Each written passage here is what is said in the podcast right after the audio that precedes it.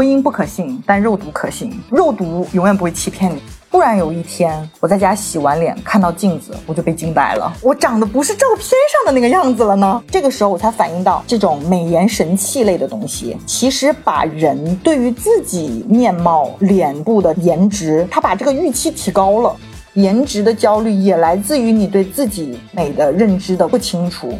你只要了解清楚你自己是谁，你要什么，其实你就不太会焦虑。我第一次听南天老师的课的时候，我就跑过去跟他说：“如果听早一点，可能我的创业都不会这么难。”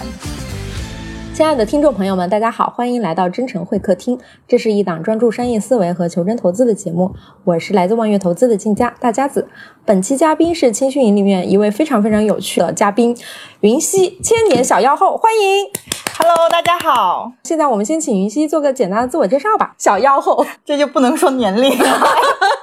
大家好，我是云溪。对，其实我们今天特别荣幸呢，是在云溪的家里来录制这一期节目。云溪家有一个特别特别美的一个落地窗，我们刚才在这儿欣赏了美丽的晚霞。之前听说你好像也在国外念过书，对的，我十六岁的时候去了英国，零八年的时候回来的，哇，现在回来也十几年了。小妖后老海龟，呃，我在出国之前呢，其实是土生土长的深圳人嘛，上学也是想要学跟设计艺术啊相关的专业，那个年代嘛。父母都肯定是想要子女学一种比较好找工作的专业。那个时候刚好成绩到了国外也还算可以，所以就选择了当时大热门嘛，房地产、金融和经济。原来是相当可以，在伦敦震惊 这个学校，当时国内的人知道的其实也不是特别的多。我爸妈的同事那个时候知道了这个学校，还以为是大专。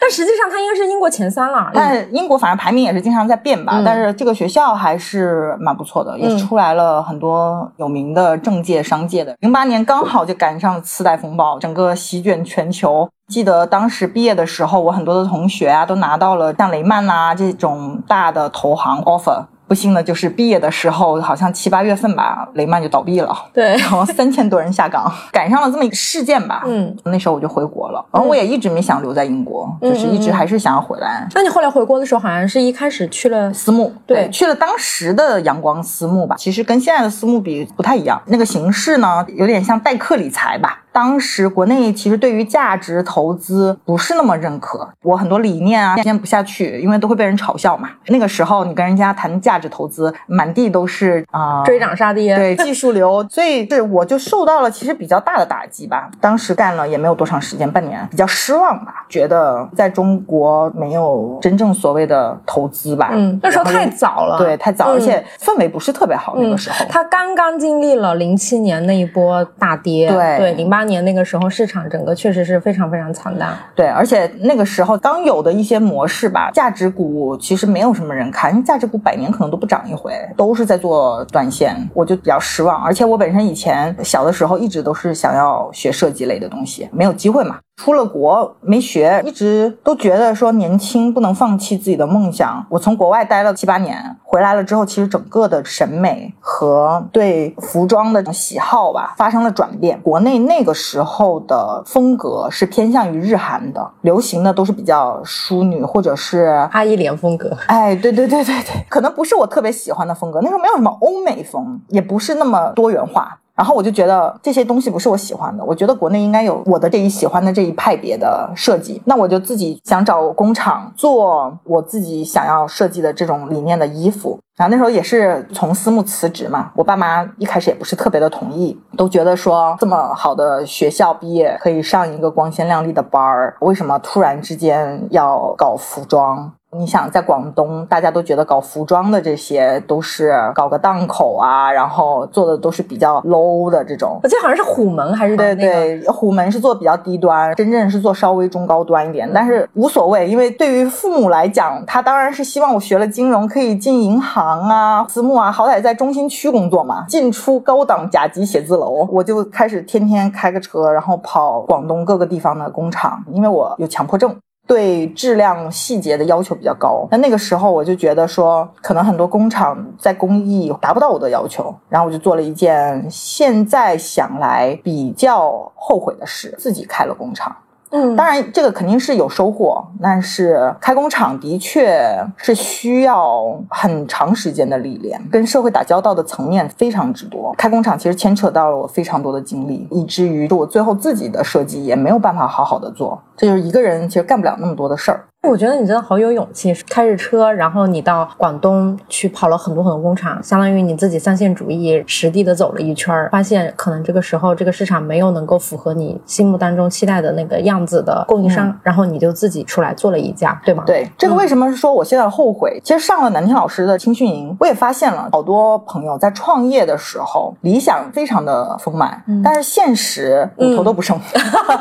我们可能想象的是要提供出很好很多的东西，在创业的时候，我们没有考虑的一个问题，市场到底接不接受？这个需求在哪里？哎对，打个比方，当时我觉得有一些工厂的品质达不到我自己的要求，那我自己要求的细节也好，品质也好，设在了这个价格段。但是如果是按这个价格段的出厂的价格，再到零售的手里面，是远超了当时用户消费的价格带的。所以这个是一套商业体系没跑通。我一味的觉得说我应该有更好的东西。现在有很多设计师品牌，几千块钱都有人买单。零几年的时候，其实我们的房价、收入、所有的消费还达不到那个标准。对，其实这是一个社会适应度的问题。对对对对对对，嗯，所以我自己可能在那个时候就做出了没有那么理智的判断，开了工厂，想要做出不一样的东西。你想，工厂它其实是走的薄利多销，它走的是批量嘛，有量才能带来利润。我原来想生产我自己设计的东西，后来我发现我自己生产出来的东西实际上不足足以养活这个工厂，我就必须要接外面的单。虽然我的加工卡的比较严，制作的细节啊各方面把控的比较好，客户愿意找我，但客户也不愿意多花成本，所以以至于会压缩掉我的利润，我会很艰难嘛。就因为我们刚才在云溪家的衣柜看到了云溪之前做工厂，它的一些设计师的品牌看了一下衣服的材质，包括从设计到加工到工艺都非常非常的精致。再结合刚才云溪提到的十年前它的一些设计理念，能不能和社会可支配收入能够匹配上，其实就说明云溪可能走得过早了。你可能是在跨越鸿沟里面最早期的那个技术狂热者。是的，因为本身我那个时候的设计理念也是欧美风，本来就是个小众群体，我又强调加工工艺或者别的东西，批量就更小了。嗯，但是其实欧美风现在是非常非常火的。对，那时候其实国内看美剧的都很少嘛，对因为美剧没有传进来，所以对对于那种风格，大家都看的日韩的剧，等于我走得过早，在成本上又没有优势。我记得那个时候淘宝都刚刚开始，那个时候还是 PC 端的，对对都还没有到移动互联网，对而且用的人也很少，我没有更好的销售的渠道、传播的渠道，走的是非常艰难的，嗯。以至于最后就变成了一个真的是以设计为出发点的工厂，最终也沦为了加工的工厂，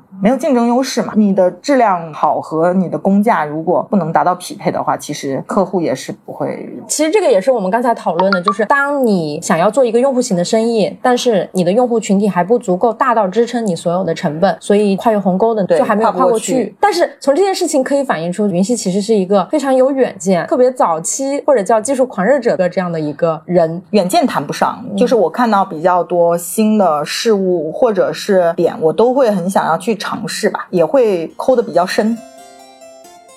因为之前云溪在我们深圳的读书会给大家做了一期非常非常详实的分享，分析师施瑞回来跟我说，你一定要采访云溪。对，他说他把医美的门道都已经说透了，所以呢，我这次刚好因为在深圳，特别特别有幸跟云溪能够在这里录制一期关于医美的话题。我们要不然可以先聊聊闺蜜的私房话。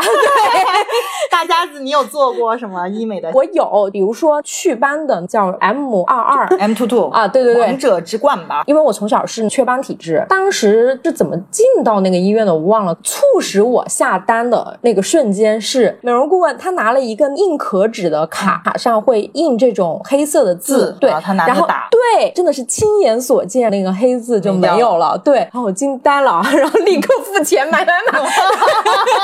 这么立竿见影的吗？后面的话，嗯，我有做过水光，因为我以前是经常是待在北京，干燥对，特别干，我可能很难做到每天都去敷面膜。啊，我也很懒，很懒。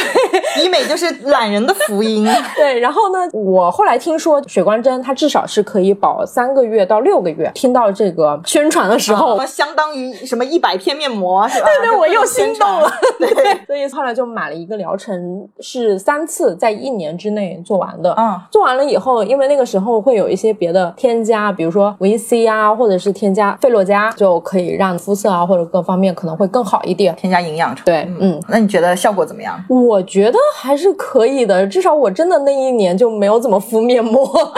因为我接触医美比较早了，一三一四年啊，我最早接触医美是从哪儿来的呢？你有没有看过美剧《Sex and City》？知道呀。对，因为里面四个女主角有一个叫 Samantha 呢，说过一句话，她说我不相信婚姻，但是我相信肉毒 Botox。她那个句话原版：婚姻不可信，但肉毒可信，肉毒永远不会欺骗你。那个时候我就种草了，但我可能看的时候比较小，可能一三一四年吧。那个时候其实也是医美行业最混乱的时候，深圳那个时候已经有一些民营的医美机构以整形为主，小的这种医美针剂类的可能是多数走私来的。我还记得我们去过一个小小的工作室，都是在写字楼里面。现在来看，那个时候都不太懂针剂啊、牌子啊哪里来的都不知道，但他就说这个是肉毒啊，Botox。我们就当时几个朋友闺蜜就跑去打了。目前肉毒全中国批文下来的。国内能打的就四种嘛，美国的 Botox、保托氏、迪士宝，英国的、韩国的叫乐体宝，中国的叫恒力，就这四个能打的。就为什么说肉毒不会欺骗你呢？因为肉毒很早期，几十年了，它原来是治疗面瘫的，研发出来的肉毒的药物，注射在会抽搐的肌肉上，把肌肉放松萎缩，就不会有抽搐了。大家怎么想的？说会能拿来抗衰呢？治疗皱纹，我们会有川字纹、抬头纹，是因为我们老是抬眉、挑眉毛，笑的时候有鱼尾纹。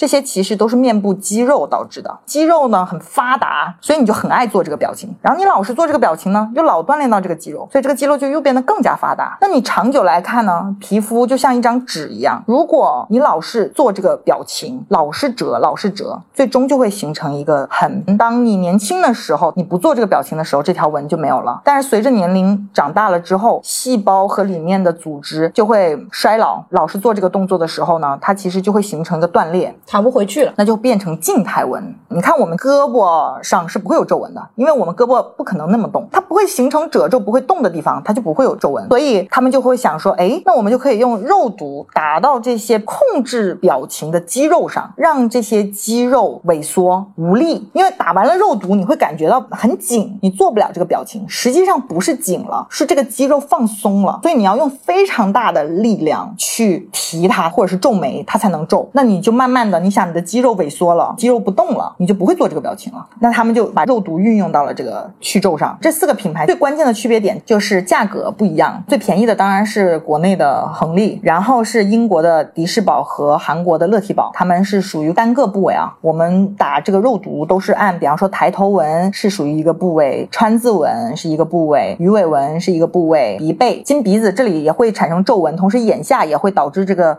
皮肤运动到，也会有眼下的皱纹，但是眼下是。不能直接注射肉毒的，所以都会打在鼻背这个肌肉的这个位置。那每一个所说的这个算一个部位，国内的恒力的价格。其实现在就很便宜了，可能两百多块钱一个部位。乐缇宝和迪士宝呢，可能稍稍贵那么两百块钱。最贵的就是美国的 Botox，宝托氏现在单个的部位大概是在八百块钱左右。他们为什么会有这个价格的不同呢？肉毒要考虑到药物的弥散性，是指打进去了部位，药会扩散的范围。打个比方，我们很爱皱眉，形成了川字纹，那我们只要控制皱眉的部位就好了。但是如果药物弥散性很大，就会导致你可能会压。酶就是你不想要打的那个部位，它会流流流流到那边去，所以这个弥散性越小，药物就越好。那弥散性来讲的话，美国的 Botox 和韩国的乐提宝弥散性是最低的，国产的恒力呢弥散性就会比较大。那后来呢，大家就会用到什么呢？用国产的这个不是弥散性很大，而且它又便宜吗？那就用来注射大部位，比方说瘦肩针、瘦小腿，刚好我们这个肌肉组织就很大，因为脸部的肌肉很小，要很精确，就尽可能的要选择。择弥散性小的这种药物。那像肩呐，肩后方有很大的一块肌肉，斜方肌，包括小腿的上面这个肌肉，他们拿肉毒国产的来注射这些大的肌肉群，刚好它弥散扩散的面积比较大，肌肉萎缩的程度就会更大，所以效果就会好。最早可能接触到的就是肉毒，嗯，后来你是在对国内打的还是？哎，我一开始是在国内小诊所嘛打的肉毒，当时的价格非常贵，一个部位可能三千多块钱，就这真的是狂热症。对技术狂热者。后来打了瑞兰，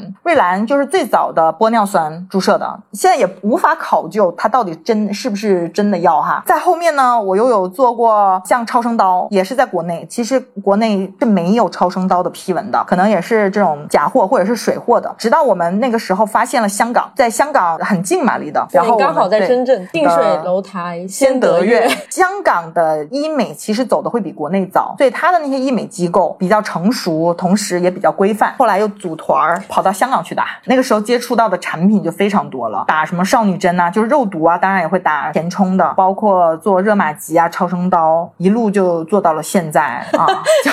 就是对永无止境，变成千年小妖后。因为我感觉这个好像也是一个像那个潘多拉魔盒，其实是这样子的，很多人都觉得说医美可能会上瘾，可能会变成整容脸、网红脸。我自己啊是这么觉得的，医美的这个事情呢，每个人都有他自己的诉求，任何的一个事，其实过了那个度，都变成了一件坏事。保持在这个度以内，其实都可能是各取所需的一个事儿。秦始皇想长生不老，为什么不仅想长生，还想要不老？衰老这件事情，其实对人的打击还是蛮大的。而且我觉得整个的医美整容也好，它其实是很宽泛的。如果当技术已经能达到了，我愿意用水光针，你愿意敷面膜，这个其实没有互相的鄙视而且上不上瘾，就看你对这件事情的认知有多少。其实这个就像去健身房一样，对吗？就是说，对，就是我没有人一一去健身房就说我要 练成全身都是肌肉。我身边也有朋友啊，他们不想做医美的，觉得说自然最好，而且他们可能看到了网上对于医美这件事情夸的呢，夸的非常的天花乱坠，抨击的呢又抨击的好像一文不值，把很多的失败案例啊、网红脸啊放上去，但这其实都是两个极端的个例。我很多朋友哈就会过来问说，我要是打针啊，会不会打成这种网红脸啊，然后就很假啊什么的？我就说真的，那是要花多少钱呢？得打多少针才能打成那样？它不是一件这么容易的事儿。嗯对，所以我觉得感兴趣的可能真的是还要多了解，包括自己要建立自己的美商，这个词是最新出来的哈。。对，这个美商其实很重要，如何变成你自己知道自己的优势在哪？嗯你想改变什么？其实我觉得刚好顺着这个话题，我们可以聊一聊审美的标准，你觉得是主观的还是客观的？可能男生的美可能更客观，女生的美可能更主观。因为我也查了很多资料啊，嗯有很多人呢，他认为美它是相对来讲有一个比较客观的一个底线，比如说三庭五眼、对称，嗯还有比如说比例呀、结构啊、身材啊，整个可能长得比较好，嗯这些可能都是在美的范围。但是如果说你再进一步去定义哪一个眼睛它到底大到什么程度，到底是杏仁眼啊，还是说是丹凤眼是美，那这个可能就是偏主观的一个判断。嗯不同时代可能不同的社会氛围，它其实是会有一些、那个变化对，我们在说美的时候，其实更多的可能是一个对这个人整体的氛围感的这种嗯判断。嗯包括其实有些明星，你把它拆分出来，可能他的那个每一个五官都没有那么的完美，但是你把它拼在一块儿的时候，你就会觉得，哎，这个就对，为什么我说希望女生的美是主观的，自己觉得自己。最美的是什么？不是说考虑到明星长什么样，或者是我要变成谁，自己还是自己。我不知道你有没有看过，以前有一个软件啊，你把你自己的脸拍张照片，然后它按三庭五眼的比例重新调整，像 P 图一样，把你 P 成一个标准的脸。很多明星或者是自己 P 完了之后，你会发现哦，这个人已经没有特色，就丧失了你美的那个独特性。如果全世界的脸都长成那样，审美会疲劳的嘛。所以美这个东西一定是主观的，它没有一个客观的标准。再好看的东西看久了，它也不是。这么有吸引力，嗯而每个人自己保持自己的特色是好的。那医美要解决的是什么问题？就是我其实想保持住我年轻时候的一个状态。哦，所以其实你的概念里面，你会觉得医美的本质底层的需求是延缓衰老的这个过程。如果真的是五官上有明显的缺陷，或者是他认为这个五官他需要大调的，都选择了整容手术类的，剩下的这部分选择轻医美的都是微调，实际上是一个精神状态的调整。打个比方，为什么要打肉毒？其实我打了肉毒，我整个脸是没变的，只是我不爱皱眉了，就是我的上庭部分不会再出现皱纹。这个其实美了吗？我觉得美了，我不会有皱纹的焦虑。打个比方，鼻基底，很多人去打点玻尿酸填鼻基底，因为亚洲人本身鼻基底就凹陷。那年轻的时候呢，没有太大问题的，因为你的脸本身都很紧。但是年老的时候就会出现个什么问题呢？法令纹会出现，会掉下来。那法令纹，你说它美吗？嗯它就会显得你很累、很疲惫。因为我觉得医美更多的是满足马斯洛的需求，可能是医美的附加值。嗯那它的功能上就是说。以前的人会有很多的手段去对抗这个衰老，用什么抗衰的去皱的面霜，用不同的按摩手法，包括以前有美容院经络、正骨来调整，但是这些效果都不持久，而且不能是说百分之百有效。但是医美它有科学根据，它的产品的这些东西，它毕竟还是属于医疗的体系内的，它是个药物，它有三期临床拿皮纹这些东西，它的功效是在大多数人那里是有所保证的。得到了验证。对，既然可以选择这种技术的，我只想用一个告诉我听最行之有效的方式，能去解决掉我面部的问题。其实你看，你从小有雀斑，那有很多的祛斑产品，其实涂了是没有用的。对，而且很多其实是有激素的。对，皮肤是有皮肤屏障的，涂抹类的东西其实非常难进入到深层的这些皮肤，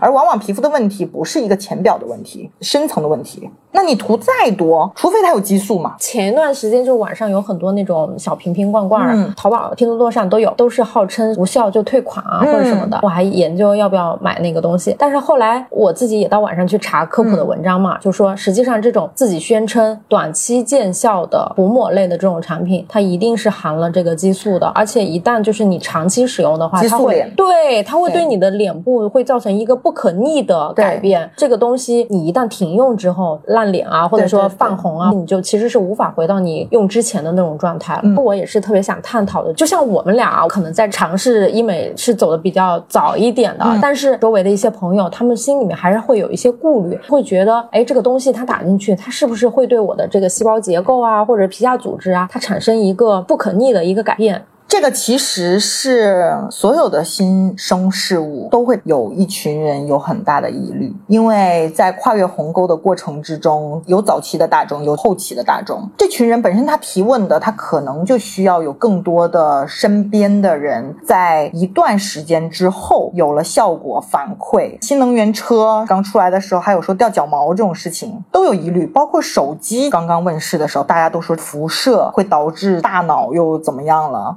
质疑声音对任何的一个新的技术的出现都有。这群人本身他也得等到身边的更多的人去做过了这个项目。实际上，你看医美到现在，像肉毒，可能大几十年的时间是有了的。嗯像填充的这些东西，玻玻尿尿酸酸，嗯它本身也是自己身体里面的一个成分。你打进去一个你原来有，现在变少了的成分，它对你本身的结构有什么样的影响？而且大部分的填充类的东西都是可以被代谢掉的，包括肉毒，它会失效的嘛。三到六个月，六到八个月，有的说是一年，实际上它基本上可能到了八个月的时候就已经达到顶峰，就已经开始衰减了。这些可以代谢的东西，就怎么会破坏自己内部的结构呢？只是说很多人疑虑，就说那我不打了，是不是一下子我的脸就垮了，或者是我就会老得更快？那我们知道，人从二十八岁开始，衰老是每天都在衰老的，打与不打都在衰老的路上。我们去做医美的产品抗衰，或者是光电的这些项目，其其其实是为了延缓衰老，因为逆龄其实是非常难的。在医美里面讲两个概念，一个叫做冻龄，一个叫逆龄。冻龄就是将我的岁数固定在这个时候，也就是可能我今年三十六岁，我看起来像三十岁，或者是我看起来像三十五六岁，我就不要再往后随着时间变得更加的衰老了。那还有一种叫逆龄，就是说，OK，我现在三十多岁，我看起来要像二十多岁一样。那逆龄其实是非常难的，它需要做非常多的项目。我们现在只是把这个衰老的速度减缓，就是你比别人老得慢。刚好我来之前有另外一个朋友，我跟他讨论嘛，就是他也提出一个问题，他说衰老的话是你整个人体一个熵增的过程嘛，对吧？然后你的皮相和骨相其实是在一起衰老的。但是如果你只是通过医美从皮相上去解决这个问题的话，其实你没有解决一个根本性的问题。骨相的衰老实际上是慢于皮相的衰老的。我们想要把控住大多数的人，可能是二十多到三十多岁的过程之中，其实是最为明显的。包括到了四十多，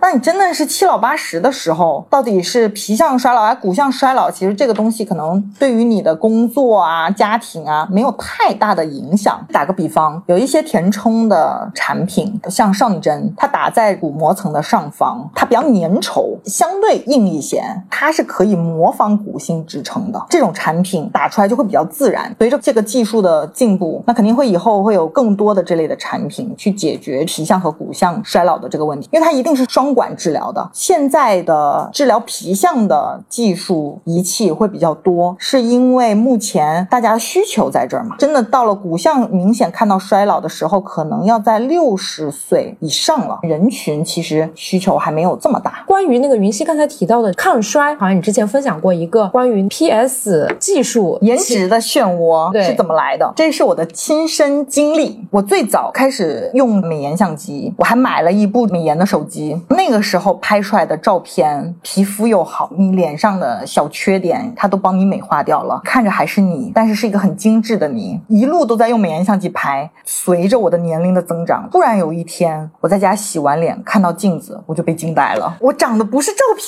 上的那个样子了呢。这个时候我才反应到，这种美颜神器类的东西，其实把人对于自己面貌、脸部的颜值，它把这个预期提高了，就就是让你以为你自己拍出来的那个样子，实际上不是。当你发现它不是的时候呢，再加上又有这么多的明星、网红，你可以发现他们真的是越来越年轻。其实前一段时间我们看了啊，浪姐四十五十，但她可能比她真正三十岁的时候长得还要年轻。你看到了很多的这种成品范例，然后你就发现，咦，你可能也想这样。同时，像小红书啊、种草机，包括这些新氧 APP 啊什么的问世，大家发现哦，原来是有这样的技术，可以让你保持这种长生不老的这个状态，打引号的啊，维持住这个状态。这是分享的这个媒介丰富了，大家获取到很多这样的信息。同时，最早期的医美是非常的贵的，只针对一些贵妇啊或太太啊才能有，正常的老百姓是消费不起的。但是随着技术的更迭、大规模的应用，其实现在的价格也降下来了，同时人们的收入也提升了。你发现现原来我也可以使用这种手段去变美、保持年轻。以前啊，技术可能还需要恢复期啊，有创口，现在还有好多的微创技术，耗时短，恢复又快，同时操作起来可能一个中午的时间就足够了，很多人就愿意去尝试了。最后就会形成了我们对自己美的预期变高，要求变高。最早其实就是从明星网红看到了他们的成果，看到了分享媒介上面的这些介绍、技术的普及、收入的提升，整个的这个闭环，最后就形成了医美不断的被更多的人接受。我觉得现在在一二线城市，其实医美已经是在一个跨越了鸿沟的一个阶段了。包括可能三四线其实也是跨越了，但是他可能做了对不得不说，因为我刚才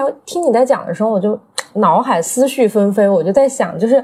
这会不会也有一个电影院效应？就是说前排的人起来了，然后后排的人被迫的内卷，对，卷起来。然后包括你像 K 十二，我觉得不能完全算是电影院的效应。那你说原来为什么会有雪花膏呢？人在抗衰或者是想不不老的这条路上面，我都说了，从秦始皇时期可能更早就会开始了，只是技术没有，或者是技术不够普及，大家承受不了这个价格。我们可能在奶奶那个年代就有染发膏，染发是慈禧年间的，慈禧最宠爱的一个格格从西洋带回来的欧莱雅吗？对，染发膏。欧莱雅不就是染发膏起家的吗？对，所以大家需求是原来就在，它并不是一个新的，人一直都有，就像吃饭、睡觉不老。或者从另外一个角度来讲的话，还是和这个人的这个可支配收入，它是进行一个可选性消费。以前都是大牌的护肤品，其实大家心里面需要的还是希望真的能有祛斑的效果、美白的效果、延缓衰老的效果。那其实这些护肤品最后达到的效果是没有那么明显的，而且护肤品像咱们这样特别懒的人不适合，每天要长期使用手法按摩，它在整个实用性上并不是用户体验感非常好的。其实变美、延缓衰老，这是人类亘古不变的一个需求，它是底层的，人们一直都很想追求的一个状态。护肤品它可能也只是这个阶段，它用化工啊，或者用一些生物的原理，它制作出来了这样的一个东西。对它可能其实也是一个阶段性的产物，或者说它可以跟医美形成一个互补的产品矩阵，也是有可能的。比如说我因为做了水光，我有一段时间我不敷面膜，但是后来我有一个医学专业的人吧，他就跟我说，不行，你这个日常护肤还是要做的。如果你不做的话，那之前的那些水光或者什么，其实还是要大打折扣的。我这么听下来的话，我就会觉得它其实也是技术在不断更迭的过程中，原先可能是最早的雪花膏或者是一些香油，后面它开始演化成整骨按摩类的，再演化成用技术，比如说更精准的打到你的真皮层，或者是一些其他的手段手法，它是可以看作是一个技术在不断的往前推进，满从足人最基本的需求求，对对也可以看作是它其实也是有自己的这个科技树，然后它在不断的攀爬。是的，是的，这个我觉得不叫卷了，因为我自己本身也在想在看目前干细胞基因层面，医美也不是人类在追寻长生不老的路上面的最终，因为我现在也知道嘛，干细胞其实是完全可以解决掉衰老的问题，因为它连疾病都可以解决，那很多疾病都是由于衰老来的，器官的衰老。那如果干细胞的技术成型了，或者是可能更深的到了基因编辑的技术，你本身就不会老了。那这不是大家最终解决掉这个问题了吗？可能医美也只是近这几十年的一个手段、嗯啊，它会把前面的几十年的护肤品类的化工品的阶段更先进一些。嗯而且它刚刚现在也处在了一个技术已经可以广泛使用、价格大家可以接受的这么一个阶段。比如说像之前玻尿酸，它是非常非常昂贵的嘛，但是随着国内某厂大规模的去生产，让很多消费者在 C 端他科普了对玻尿酸的认知之后，实际上它的费用是比之前是要下降的。你可以理解为，好多人其实说玻尿酸不是百分之九十的暴利行业嘛，其实它一开始很多费用它是研发研发、销售，对然后用于让这个市场去科普，你可以理解为是另一种形式的消费者教育。而且他们其实还是处在医疗板块里面，所以它所有的产品的上市都是需要拿批文的，批文的时间最少三到五年是肯定要的，前端的费用是比较高的。我记得我最早开始打玻尿酸四五千块钱一针，我们的脸上你打一针其实是完全看不到效果。比方说我的下巴由于咬合的问题或者什么，可能我会随着年龄的增长，我的下巴会越来越后缩，显得我就没有下巴了，就是深复合嘛，咬合，那我就要用玻尿酸打，打在下巴上，一支可能是零点八缪，可能是一缪，泛不起一点水花的。整个脸要打可能三到五支，这个费用其实承受起来是非常吓人的。随着技术的普及，价格降下来，玻尿酸国产的可能一千或者是八百，进口的可能也就两千、三千块钱这个价格，而且收入也在提高嘛。那慢慢的你就发现啊，这个东西你可以承受了。对对，好，我们刚才花了比较长的时间，算是把医美的需求聊透了。我们下面来聊一聊医美的具体的门类啊、嗯 首先呢，医美和整容它是一个等号的关系吗？不太是。其实我们在说整个的医美是个很大的项目，可能更大一点。医美的全称是医疗疗美美容，既然有医疗美容，那就有医疗部分，有美容的部分。医疗的部分可能就是我自己喜欢啊，把整个的医美划成手术类和非手术类的。那手术类的话呢，就比较多了，像我们以前知道的整容的双眼皮啊、变个鼻子啊、隆个胸啊，这种需要有资质上麻醉的，我们就叫它为手术类的。非非手术类，也就是我们现在所说的轻医美。最重要的不是医美，是轻。它是一个创伤小、恢复快，同时是不需要进手术室的，一般是在操作室里面就可以。它对无菌的操作，包括麻醉啊这些没有特别高的要求，顶多就是敷个表麻。注射类的轻医美、非手术类的里面呢，分为注射类的，像我们常说的水光针啊、肉毒啊、玻尿酸填充啊，包括什么嗨体、少女针，这都是属于打针嘛，注射类的。还有光电项目，一般像光子嫩肤啊、皮秒啊、热玛吉啊，还有果酸焕肤啊、微针呐、其他的这些都属于非手术类的项目。在一九年的时候，按市场规模来讲，手术类占到百分之六十二。手术类有这么大，它是由金额来判断的吧？其实整容的金额并不比轻医美大，嗯整容是一次性的呀。打个比方，拉个双眼皮，马上立竿见影，而且它不需要你后期再花钱。对，十年二十年不用管对它，。轻医美有点像有耗材，就是 你一直要做，它会吸收，效果会没有。比方说溶脂，现在也有冷冻溶脂的仪器，这个仪器需要你持续的去做疗程，但是抽脂一次可能一两万块钱，或者大的部位三五万。你一次就已经抽完了，只要你不大吃大喝不反弹，你的身材就保持成那样。可是冷冻溶脂的这种，它可能需要你做五次、八次，那每一次可能的费用都是几千块钱，所以它金额并不能区分这个东西。这个数据是一九年的哈，轻医美占百分之三十八。为什么在一九年会是这样的一个比例？如果我们把医美看成一个大类，早期技术狂热者最早接触应该是从整容开始的，因为要整容这部分人是对自己的面容不满意的程度最高，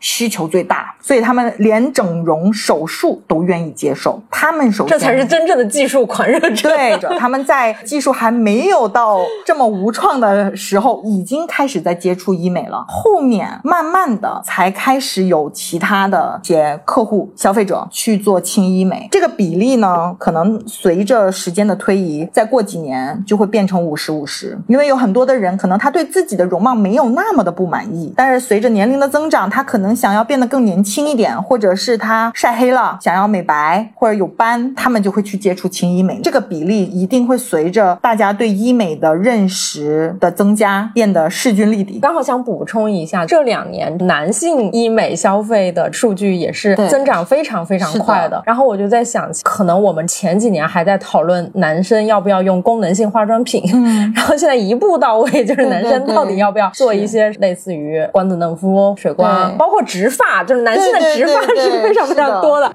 现代人一个是压力大，会产生很多不好的影响，包括脱发、黑眼圈、皮肤衰老的速度会加快。我们不能说我们推崇颜值经济，但是不可否认，长得好看的人的确在同等的能力下被优待的程度会高。社会就是这样，这个是人的本能。现在有很多的销售工作，包括网红，其实他们的颜值或者容貌变成了他的一种能力，所以他们就需要提升自己的能力嘛。这个没有说好与不好，不要为悦己者容，为自己的工作或者为自己活得更好，为自己能找到更好的人，或者是为自己过得更开心去变美，无可厚非。其实我觉得这里面有两个方面，一个呢，他通过更好的外表，他能够获得一个更好的在这个社会上的一个资源和机会。另外一方面，随着社会的演进，他在技术普及的过程中，实际上它就会变成一个日常行为。比如说晚霜、防晒，它刚推出来的时候，可能你也很难想象自己每天都要用到对这个东西。但是现在对于我来说，就是每天查防晒就变成一个非常非常日常的嗯行为了。嗯你像现在打水光或者肉毒，它可能慢慢的也会往这个方向，是就是它变成一个日常的一个功能性的行为。而且它其实的频率比我们日常的护肤要低得多了。比方说打肉毒。不能老打，其实肉毒就是六个月被吸收，你每年就打两次，可以保持一年。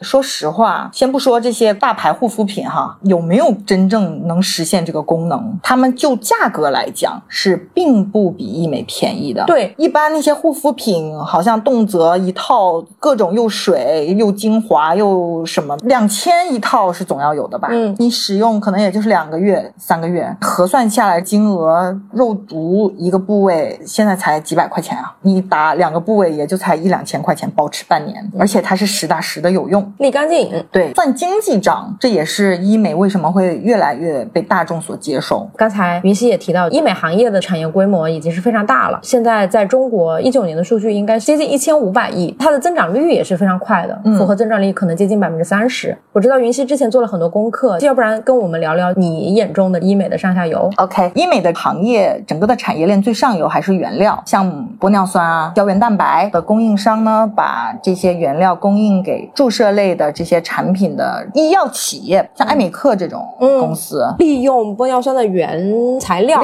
生产相应的产品，那这个是注射类的、针剂类的，光电类的呢是由光电的这些仪器的制造商。当然了，这些仪器的制造商其实大多数我们现在市场上用到的仪器都来自于国外，国产的仪器用的比较少，特别是以色列啊、美国啊，都是制造仪器比较厉害嘛。接下来注射类的药品被代理啊，或者是经销商他们卖到医美机构，再下游就是媒介，因为他们获客有的是通过线上的新氧啊、小红书啊各种渠道来获客，或者是电视广告啊、平面这些媒体传统的媒介，把客户引流给医疗机构，由医生给客户完成治疗。其实它和传统制造业也没什么差别，从原材料到产品的制产品、经销商对到门店对到客户。打个比方，像我们制造产品的叫工厂，那我们现在如果把制造产品的医药公司称为工厂，唯一的区别就在于毛利润上，它其实可能更像是医药行业，毛利润最高的其实是在工厂，它需要批文，它不像是制造业，制造业其实最大的利润可能是留存在了后端。品牌。对实业来讲，其实大部分国内的品牌自有工厂的比较少，真真正正做品牌的还是采用代加工的模式，可能相对会比较多。因为品牌大部分的钱都花在品牌的营销上面，加工其实是另外的加工厂。那医药的这种东西，基本上都是他们自己完成研发生产，它的毛利润基本上达到百分之八九十，经销商可能毛利润就只有百分之二三十。到医美机构，整个的产品从出厂价实际上卖到消费者的手里面。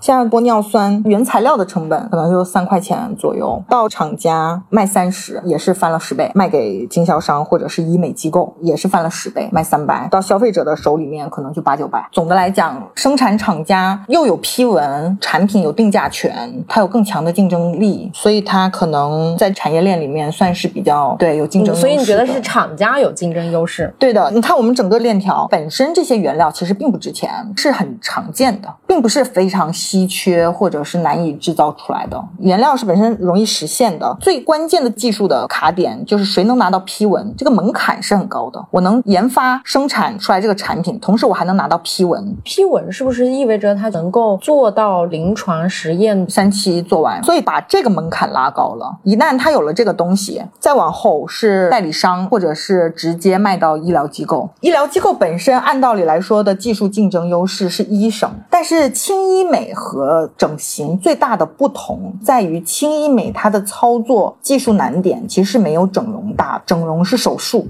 它对于医生的要求很高，大家如果是整容的话，首先是会找医生、找案例。但是轻医美，你像比方说打个肉毒、热玛吉，你不会去说我非得要指定哪个医生去给我做这个事，因为只要他是一个合乎规范，同时参与过培训的，他都可以操作这件事儿，它并不是很难。所以这样就使得这些医美机构没有特别大对于消费者的约束力，无非大家能把竞争的就是搞好客户服务啊，我装修的漂亮一点啊，那还是会打价格战。而且他们的现在目前医疗机构的获客还都是通过 APP，通过渠道去导入流量，所以在整个链条看下来，其实最有竞争力的就是生产厂家。打个比方，全中国只有爱美克有嗨体可以打颈纹，你这家医疗机构如果不进，客户来了没得打，你就没法卖这个东西啊。所以每一家都要进这个东西的，整个它是最有定价权。如果说批文只要是临床单期做好的话，比如说我后来可能是另外一家公司也把临床走完，我也可以做同样的东西，那我是不是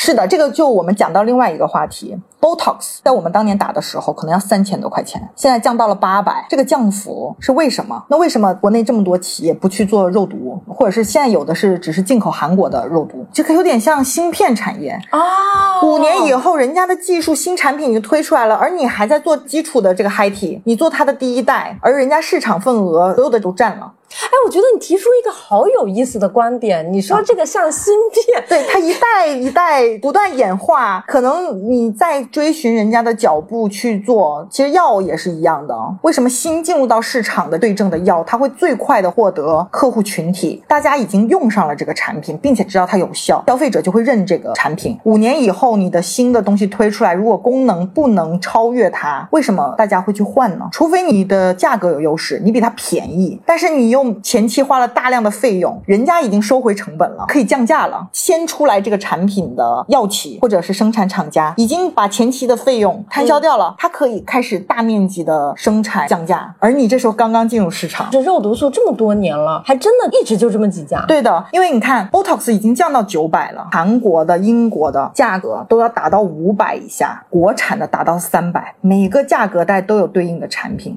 新进入的就要选择你到底是打便宜，还是你想要在功能上做出十倍级改进，很难了。以现在的肉毒已经都是半年可吸收。假如你说这个肉毒一年只要打一次，做医美的人又会产生一种疑虑，这个东西到底好不好吸收？打个比方，肉毒如果位置没有打的特别好，或者是用量有点多，会有压眉的现象。如果你想缓解这个呢，就要热敷，减轻这个药效，让它加快吸收。在医美的这个路上面，到底时间拖得很长，是不是件好事？医美其实就是要可逆呀。玻尿酸我不喜欢，我可以溶掉，所以长效的产品并不一定占优势。所以它的十倍级改进要往哪个方向去改进呢？爱美克很早就出了宝尼达，号称十年才溶解的一个填充剂，类似于像骨性支撑的东西。但是你看宝尼达在这个市场上做开了吗？没有，因为一个价格也高，因为它是十年嘛，你打一针可以维持这么久。还有一个大家会有疑虑，万一我不喜欢这个怎么办呢？融不掉，吸收的时间又长，真的是业内才能够，也不算业内，就可能我作为消费者，嗯，身经百战。对，做医美，我自己可能就会思考这些问题，在选择产品上，肯定这些生产厂家也会考虑到这个问题。提到嗨体，我也觉得爱美克这个公司，它聪明在它选择了个小池塘。嗨体引爆的点就是在于颈纹，这其实是个非常小的池塘，只有真正做医美的人才会关注到脸完了之后到脖子到手颈纹，他觉得这个市场空白，他去做了一款产品，最后就变成了唯一的一个可以治疗颈纹的一个填充剂，他就把这个产品带火了。回过头去复盘的话，他首先他找到了一个市场空白，其次呢，他在这个方面有一个先发优势，他用他的技术在这个上面站稳了脚跟以后，他可以不断的去迭代。一方面的话，让海体的功效一代、二代变得越来越好，然后另外一方面又把这个价格又降下来，所以呢，就导致后来的进入者其实是很难再进入到这个细分领域了，除非有很强的技术。十倍级改进，就我说的，可能从干细胞的领域，从别的生物这种领域。对，因为刚才云溪也提到特别关键的一点，医美其实追随者往往难以实现十倍级改进。这么说吧，其他厂家继续用玻尿酸来继续做这个针对颈纹细分领域的话，其实它是很难产生十倍级改进的。它除非再用一个全新的技术，就像云溪说的干细胞或者是一些别的方面，它才能够在这个上面有一个更多的提升。这个角度确确实实是我之前完全没有想过的。嗯，就刚才我们有个问题没讨论，为什么你会觉得你不看好医美机构的发展？嗯，因为是这样子的，医美火的话，大家肯定想到的就是最前端的医美机构。但是我们从生意的角度上来讲，我之前讲产业链的时候讲到，医美机构其实技术壁垒、竞争优势不是特别强，在整个产业链里，因为它自己本身没有产品，它的品牌无非是一个连锁的门店。我可以打个这样的比喻，他又要承担，比方说房租、装修、人员，他要请医生，同时他要买材料，那他职工的薪酬可能就占到了他的百分之三十二，他要买这些材料的费用占到百分之二十多，剩下的他要花大量的营销的费用，他要打广告、获客、引流，营销费用可能百分之十五，房租百分之五，这里面还要装修，还要有其他的这些水电费、运营的费用，可能都要占到百分之十七，最后他的这个利润只有百分之七，这么低，我们可以想一下，资本现在不断的在进入，以后会开越来越多的医美机构。我们现在已经可以看到医美机构比以前多得多，到处主街上面都能看到医美机构的广告牌子，竞争以后也会越来越大。他们也没有更好的手段能留住客户，为什么？因为我在你家打的肉毒和在他家打的肉毒都是同一个牌子的肉毒，医生在手法上也无法做到明显的差异，所以竞争这么厉害，到最后。大家又变成打价格战，它的利润其实空间又很薄。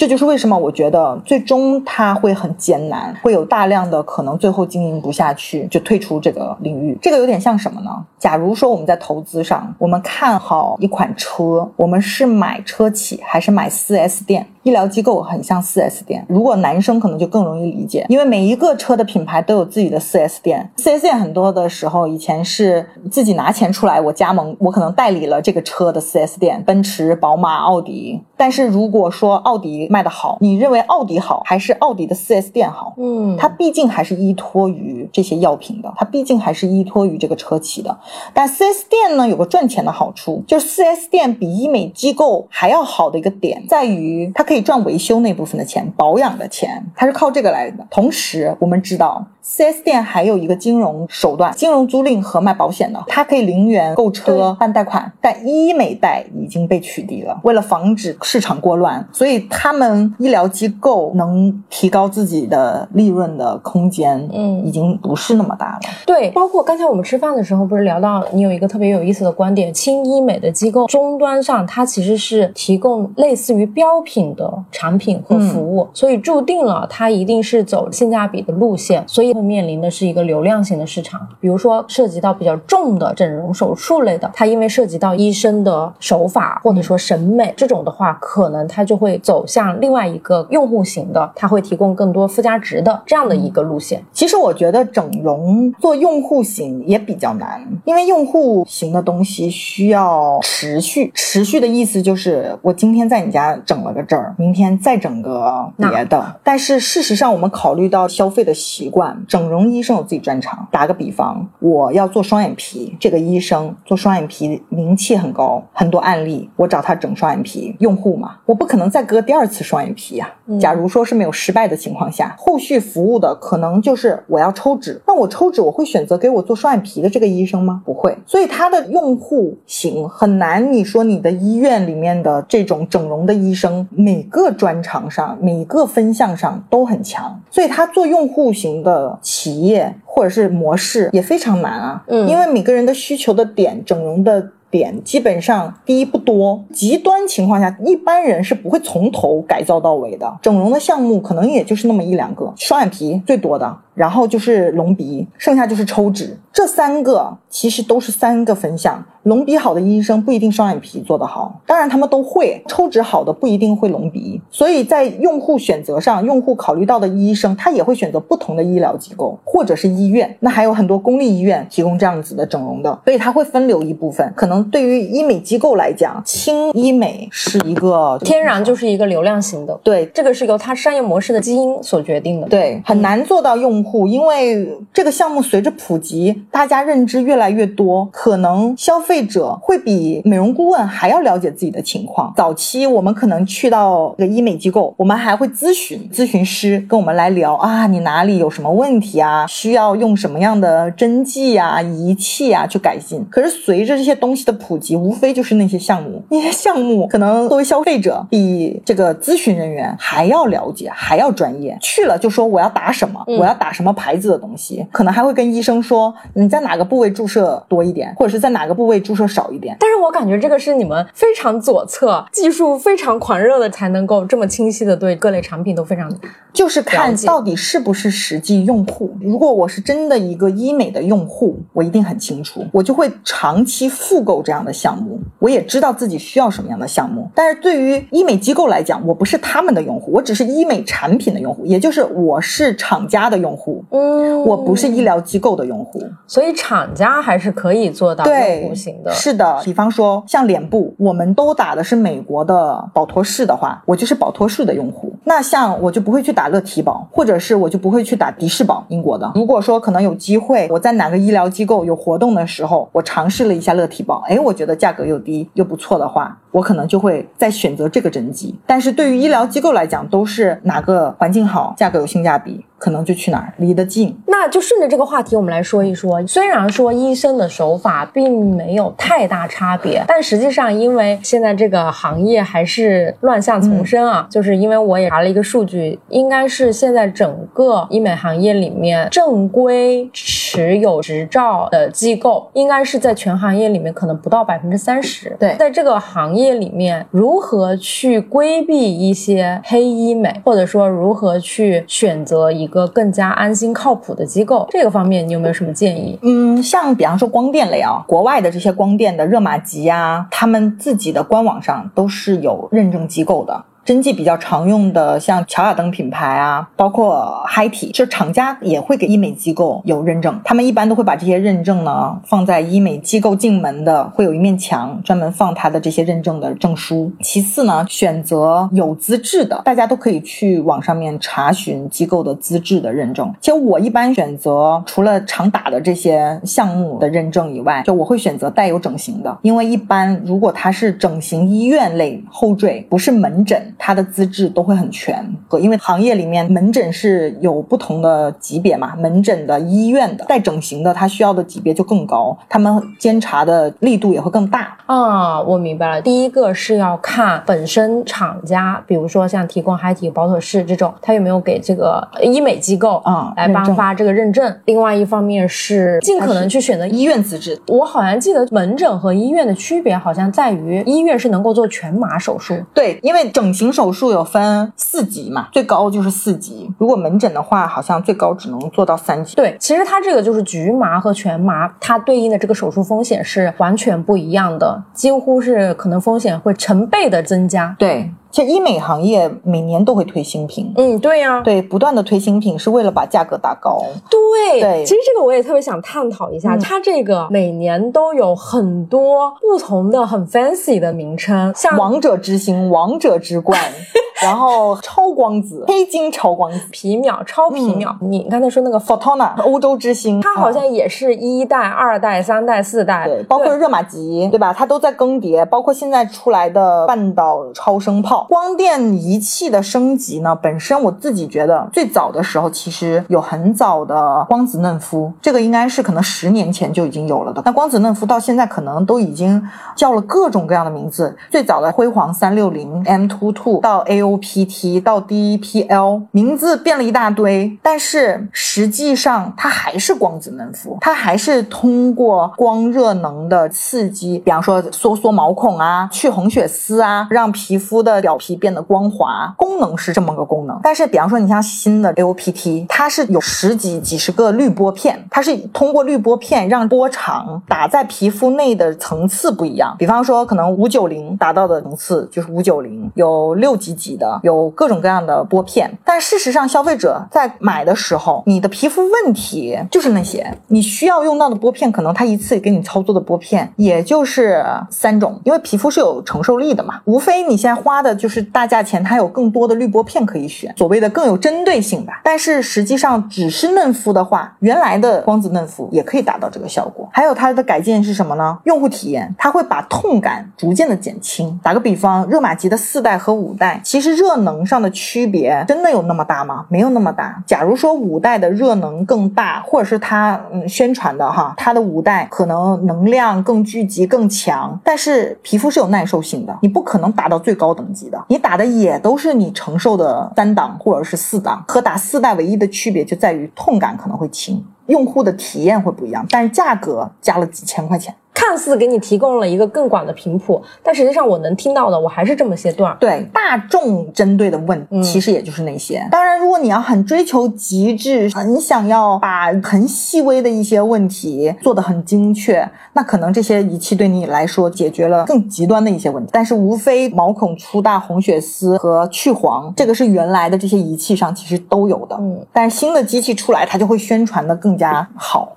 我们要不然聊一聊医美产品或者产品力三角形。保妥适实用性上一下子就可以解决了做表情的动作，应该是在三天就会很明显，刚打完就已经有明显的肌无力的感觉，三到七天其实是效果完全显现出来的，这就是使用价值。价格现在也是非常低了，四五千块钱可以解决你一年的抗皱的问题，而且还是整个上面部。你像我的话，我基本上只是打抬头和川字，一年的话可能就三四千块钱吧。附加值抗衰，就是你不再担心自己乱做表情，因为我原来是特别喜欢皱眉，现在基本上连续三四年一直在打，所以我就不太会做这个表情。即使我可能超了时间，肉毒已经没效了，我也不太自己会做这个表情，就改变了习惯嘛。因为原来很多时候，其实你面部产生皱纹的地方，是因为你长期做那个表情，你很难控制自己控制。它也有那个肌肉记忆，因为肌肉萎缩了，就肌肉已已经没那么强了，所以你就不太再会做这个动作。对，所以他们也用肉毒来打咬肌呀。他管这个叫瘦脸针的原理，也是因为我们长期咀嚼坚硬的食物，把咬肌锻炼的非常强壮。所以咬肌很强壮的话，里面的肌肉就很大。因为我们知道力量型的肌肉都是比较大只的嘛，在你的咬肌变得很大只的时候，就显得脸很方。那他们就用肉毒注射在咬肌的位置，让咬肌萎缩。咬肌一萎缩，其实就形成了一个像小脸的效果。但这个只针对于咬肌肉型大，对对，骨性的这种没有太大的影响。本身大家如果说对医美有兴趣或者什么，在做的时候，实际上还是要多去思考原理。嗯，这个东西其实我很喜欢的是，因为它原理说得通，它不像很多涂抹式的，其实你不太能说懂它是怎么进入到皮肤或者是什么的。因为表皮其实也是有屏障的，对对对，比方说还有一些喝下去的玻尿酸，就喝这个也很难解释。对，但是喝水本身也补水嘛，对不对？喝喝水就好了呗，喝水就是最好的补水方式。大家可能对这个东西了解的不深，我们知道，如果在年轻的时候咬肌就已经很大了，它会是不是把你的皮已经拉到那么长了？如果突然之间你在年纪比较大的时候，本身皮肤回弹性又差的时候，注射咬肌，也就是年纪大的人不建议注射咬肌啊。我现在的观点，你把咬肌打下去了之后，多出来的皮它又回弹不了，它是不是就会往前移，就会造成口角囊袋？嗯，下垂。对，这儿小了，它就会往前移，这里就会堆肉。这也是很多年纪太大大的人打了咬肌会造成这里嘟肉的原因。难怪，因为我之前请其他主播打了这个瘦脸针之后，又得打玻尿酸把一些地方给填起来。是的，我就说你这一边削一边填，这是什么骚操作？其实面部的本身问题都是牵一发动全身的。你在解决一个问题的时候，它一定可能会有一些别的问题会产生。医美不是一劳永逸，我们不能过高的去把很多东西赞许给医美，它一次可以解决到所有的问题吗？不可能的。就像在抗衰的路上面做光电，有的人问我是做 Photona 好呢，还是做热玛吉好，还是做什么？本身如果按照他们产品宣传来讲，它打的层次也不一样，热能也不一样，不能说哪一个好。你像 Photona，它有四种模式，它有口腔内的口扫，有去黄，有溶脂，有像点阵一样的收缩毛孔。它实际上是把比较多种的产品的性能集合在了一个机器上，而热玛吉基本上就是是抗衰紧致的主要的作用，还有刺激一定的胶原蛋白的生成。但是热玛吉有些人他受不了啊，他疼啊，烫感特别明显的。平时如果感觉我很怕烫的人，打热玛吉一定痛感很强。如果他打不了热玛吉的情况下，他可能就需要选择别的产品去替代。同时，人的衰老也有很多不同原因造成的。打个比方，面部很瘦的人，他如果出出现了衰老，是皮的。下坠，假如说做超声刀，它会感觉没有什么作用，因为超声刀其实是有一部分溶脂的效果的。那热玛吉呢？它做了，它可能效果也不明显，因为这个仪器它不是一次过能解决的。之前有看过一个案例啊，就是我香港的给我打热玛吉的那个医生，他跟我说，他说热玛吉打一次的效果呢，你不会立竿见影的看到。他给我看了他五年连续打热玛吉的照片，回头再看他五年前的样子。你才能看出来，它明显的不仅不老，而且冻龄，它就会比较紧致。肉眼可见的改变是很难的。如果你想要肉眼可见的改变，那就是物理性的。物理性的就埋线，靠皮肤内把可吸收的蛋白线上面可能有各种不同的刺，有不同的沟，把你的皮肤拉紧，固定在那儿。这个线也是，比方六个月就会变软，但是你因为有创口嘛，进了线的这个地方就会长出新的组织。嗯实际上。就会稍微的等于刺激这个胶原蛋白对一个刺激胶原蛋白，一个新长出来的疤痕的瘢痕的这种组织，就会变成了像钢筋一样的东西固定支撑。对这个效果，它都要相辅相成。就你光靠做一个东西想要达到效果，其实是不足够的。它必然是需要通过不同的东西，可能去一步步的做，你可能才会有个很好的效果。假如说看到别人说啊，你的这个效果很好，你是做了什么东西？它不是一种东西。嗯皮肤也不是说靠一种仪器可以做好，每一种仪器都有它自己的功能，这一定是一个一加一大于二的东西。只是大家选好了自己的产品，分步走，也不能太过于期望做一次医美能完全解决一劳永逸。它不是整容，不是一下子拉皮，你马上就达到十倍级的改进你的脸。对，那我们顺着这个问题来讨论一下，自己尝试了这么多轻医美的项目之后，你觉得还会有容貌焦虑吗？我觉得容貌焦虑本身这件事情，并没有说目前宣传的这么大。这个有点像，比方说缺钱吗？如果你这么问，大家都说缺呀，很少人会说，哎，我不缺钱。就像你有容貌焦虑吗？对，这个问题本身是个逻辑陷阱嘛。嗯，你说我真的觉得脸上面有没有瑕疵，可能每个人都知道自己本身的问题，只是我想不想改变，或者愿不愿意改变。其实做了医美，我目前已经把所所有的大牌的护肤品都给取缔掉了，取而代之的基本上是很简单的护肤的流程。同时，我自己也会看很多科普如何护肤的东西。本身我们日常护肤应该化繁为简，弄了太多的东西了，像糊墙一样。事实上，你的皮肤吸收不了。最简单的就是一个对皮肤刺激很小、不用这么复杂的面霜就可以了。日常的护肤其实可以做到很简单。嗯当然啦，如果有美白需求的，可以用美白类的精华。但是美白精华的功效更多的是修护细胞，同时是防止黑色素的生成。因为我们平时接触到到紫外线，紫外线通过各种光合作用变成黑色素，就像绿叶光合作用一样。美白精华的主要的原理是阻碍细胞和某种紫外线产生的东西合成为黑色素，它是阻隔你变得更黑或者形成斑。日常还是要涂防晒的嘛，尽可能的挡住紫外线。如果挡不住的那些，靠美白精华让它不要再生成黑色素，但是它不可能把已生成的黑色素代谢掉，代谢的比率是非常低的。虽然他们都会说可以代谢黑色色素，但我们实际知道，如果真的那么好代谢，就不会有这种光电的产品要靠打，而且还要打好多次，斑这么难治了。代谢掉的只是很少的一部分，它是为了防止变得更黑，可能去黄的效果还会更好一点，因为它有烟酰胺嘛，一般都是烟酰胺。那我想要表明的一个是什么呢？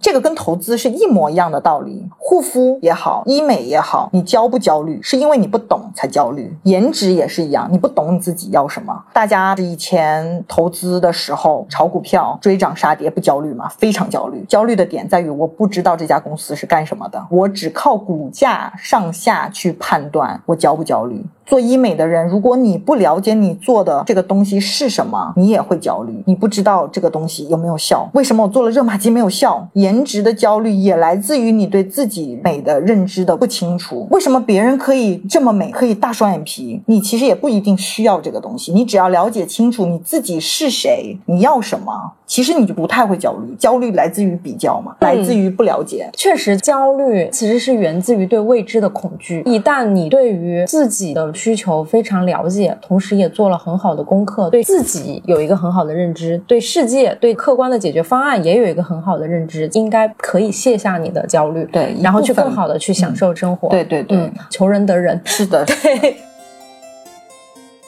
好，那既然云溪已经提到投资了啊，然后我们就来聊一聊第三趴关于青训营和投资的故事啊。云溪，你是什么时候参加我们商业思维青训营的？我应该是一九年，因为青训营的一个学员是我的朋友，他向我推荐的，跟我说，在整个市场里面有非常多的这种培训教投资的，但是青训营是他听过最讲本质、最实事求是的一个课程，也是发了当时最早的三段论视频给我看。第一遍看南天老师三段论的时候，说实话，我虽然是学金融的，但是我干服装厂也干了快十年，已经离开这个 行业，虽然自己也都在炒股票，我还是听着一脸懵。但是有个好处，我知道谁在讲实话。所以我就深深的被打动。听不懂不要紧，我知道是在说真话，我就报了名。因为我是一个非常晚起的人，第一次上课的时候九点钟，很艰难的起来。我朋友还说，可能因为涉及到的内容非常多，然后有一天的课程从早上九点一直到晚上可能七点钟，可能中途会有疲惫啊，或者听不懂啊。但是我那一天简直就可以用全程无尿点来形容。哇，只是我自己觉得我吸收的不够快，很多内容吸收不进去。后面我又参加了好几次的复训，现在只能说处于一个什么阶段呢？就是大概的原理略知，很多的书需要去补，很多的功课重新去做，然后慢慢的去实践。因为课程非常好，但实践起来是非常难的。嗯，就作为一个实事求是、知行合一，其实才是真正的难点。所以我就每一次把复训当成了一次洗礼，重新回炉。最早最早，就云溪说他创业开服装工厂嘛。刚才我们吃饭的时候，其实也有讨论他第一次创业服装厂为什么遇到了一些障碍，包括可能我们也探讨了很多服装厂用户型和流量型，还有它的定位 SPW 等等这些问题。回过头去，云溪，你可能才会发现当时商业的逻辑。一开始没想明白，我第一次听南天老师的课的时候，我不知道南天老师记不记得，我就跑过去跟他说：“我说我真的听晚了，如果听早一点，可能我的创业都不会这么难。第一，我没有想过我想要做一个什么样的生意，嗯，需求在哪里？对，如果我是做用户型的，我要打的池塘在哪里？”就是你自己是有一个能够提供的 MVP，但是你可能因为你的用户群体在十年前过于的小，以至于它没有能撑到足够大的规模效应，能让你跨越那个鸿沟。对对对对对对。那个时候，你因为自己开了工厂，要能够 cover 工厂的费用、员工开销、场地各个方面，所以你不得不又去接了一些代工的工作，是，然后导致的 MVP 和实际的是有偏差的嘛？你可能一。直也没有寻找好用户和流量平衡点，对，可能就是在这种挣扎上没有想透这个问题。其实，如果当时真的要做用户型的东西，可能就应该把工厂关了，采用代工的模式，把品牌或者是怎么做起来。当然，南天老师也说了，用户型的企业是非常非常难的，嗯，起步非常对。所以做流量型的呢，当时可能也没有这么强的导流的机制，像淘宝啊，或者是小红书啊，能很容易宣传。对自己做营销的这种东西，但是一直跨不过那个规模效应那个临界点。对，南天老师说一句话很对，真正在中国把实业做大的这些老板是非常厉害的，因为太难了，它涉及到的方方面面非常的多，不容易。对，菩萨心肠，霹雳手段。好，那我们聊一聊，就是你在青训营的收获，或者说在青训营里有没有很有意思的人或者事儿？我青训营，我就是接触到了一群理念相同。的人想要挖掘商业本质，而且说实话的人，让我慢慢的在投资中找到了不那么焦虑的一个港湾，而且我有了前进的方向。之前流派太多了，K 线技术、抓涨停、海归交易法、波段理论，各种各样的东西，最终你会发现不知道是什么在支撑这个市场，本质其实还是价格，最终要回归到价值，它的波动，很多道理没有想透。我现在会更愿意真。的去看每个行业实实际际的里面他们的产业链啊、技术壁垒啊，眼界开了。以前我其实只看盘，我只打开交易软件，顶多看个 PE，短线连 ROE 都不看，看资金流量这种的。现在可能更喜欢的是去研究不同行业这些东西，其实是很有趣的。你眼界会很宽，会看到做不同事情的这些人，接触了很多的行业。嗯啊，最后我们来回顾一下本期节目，今天非常荣。幸能够在云溪的家里面跟云溪一起来录制一期这么有争议又非常有趣的一个节目。首先呢，我们跟云溪一起探讨了他当时对于求学创业的一个成长经历，一起探讨了关于医美行业的一些观察和洞见，包括云溪自己他在医美各个项目当中的尝试的一些小 tips。最后呢，我们一起聊了关于青训营的一些渊源，包括还有云溪在上完课以后的一个收获。想要具体了解的，把进度条可以回播一下。好，我们今天的节目就到此结束。非常感谢云溪做客我们的真诚会客厅，谢谢你给我们带来的商业观察。我们下期再会，拜拜，拜拜，谢谢大家，拜拜，谢谢大家。我要把你这个也剪进去，不要，要要要。